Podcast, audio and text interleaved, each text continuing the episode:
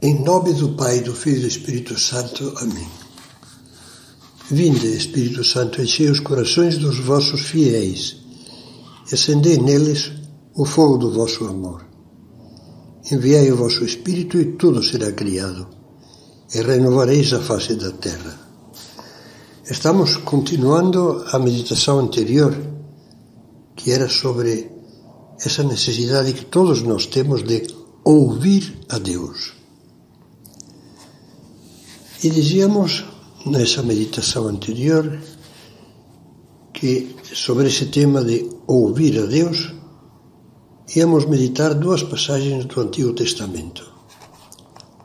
Na anterior meditação meditávamos sobre a figura do profeta Samuel.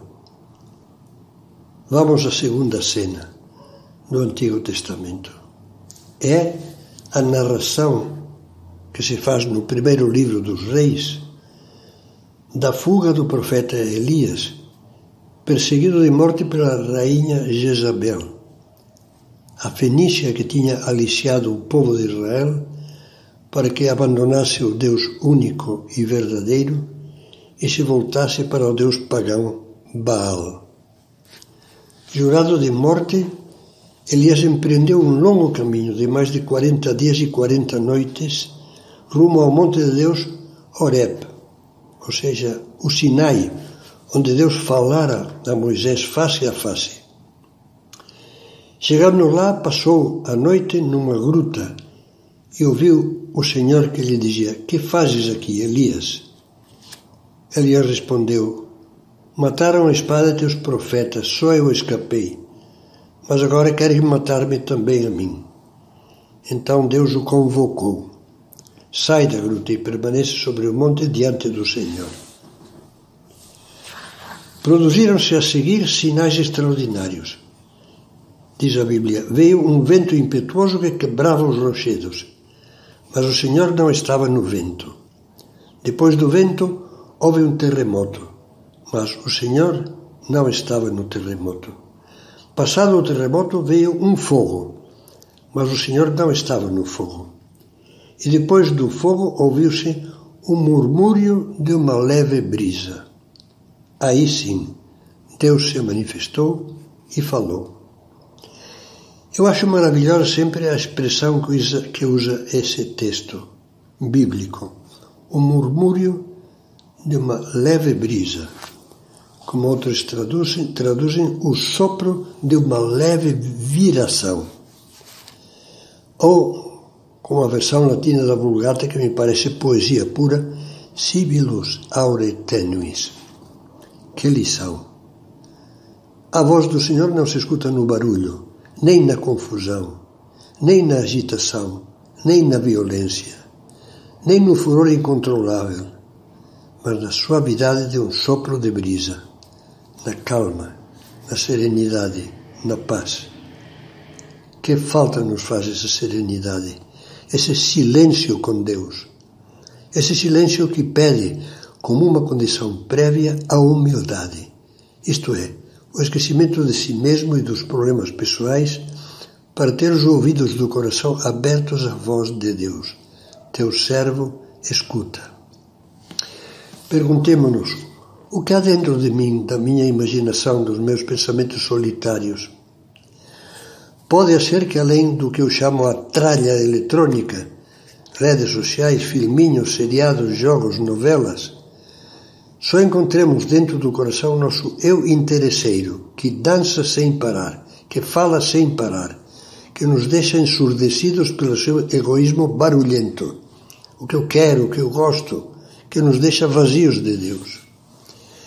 Penso que tinha razão a grande pedagoga Lubienska de Lenval quando dizia o mundo deseja o barulho, o barulho, porque no fundo o silêncio é Deus.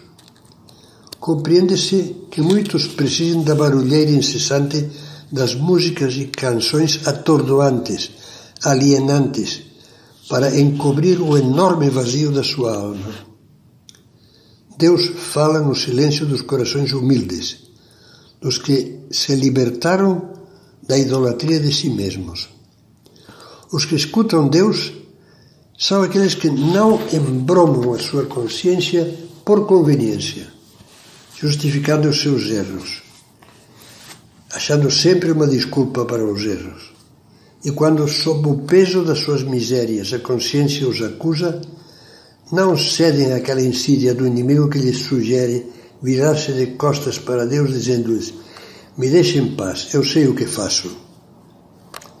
Ninguém alcança esse silêncio em que se escuta a voz de Deus, o sopro de uma leve viração, apenas criando condições externas de isolamento. Um ambiente calmo, ainda que essas condições sejam necessárias. Mas o essencial é o silêncio interior. Uma alma muito experimentada na prática do silêncio, um cartucho anônimo, membro de uma dessas comunidades em que o silêncio observado com extremo rigor, pregava a seus confrades. Há uma tagarelice interior que nos causa muito mal. Em vez de pensarmos na oração na divina realidade do amor, que nos convida a servi-lo no momento presente, pensamos em coisas irreais do passado, no que poderíamos ter feito, ou então deixamos de desenvolver em nós pensamentos de crítica ou queixas sobre aquilo que temos de sofrer. Você e eu não nos reconhecemos aí? Nunca ouviremos, desde enquanto a nossa imaginação e a nossa memória forem uma roda viva de pensamentos, desejos, recordações que giram em tumulto desordenado à volta do nosso eu, do nosso orgulho, da nossa vaidade, dos nossos desejos, do nosso prazer.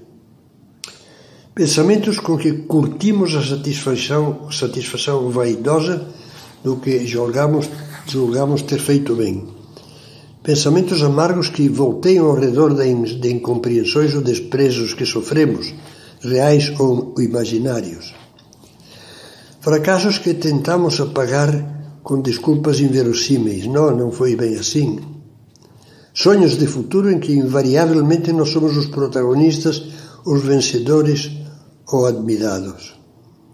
Em contraste com isso, perguntemos-nos quantas vezes os nossos devaneios consistiram em sonhos e projetos sobre o bem que podemos fazer aos demais sobre as alegrias que poderíamos dar a alguém que precisa delas, começando pela nossa casa, sobre projetos de serviço generoso e de entrega pessoal aos que mais precisam. Essas reflexões nos podem dar uma tomografia da nossa falta de humildade.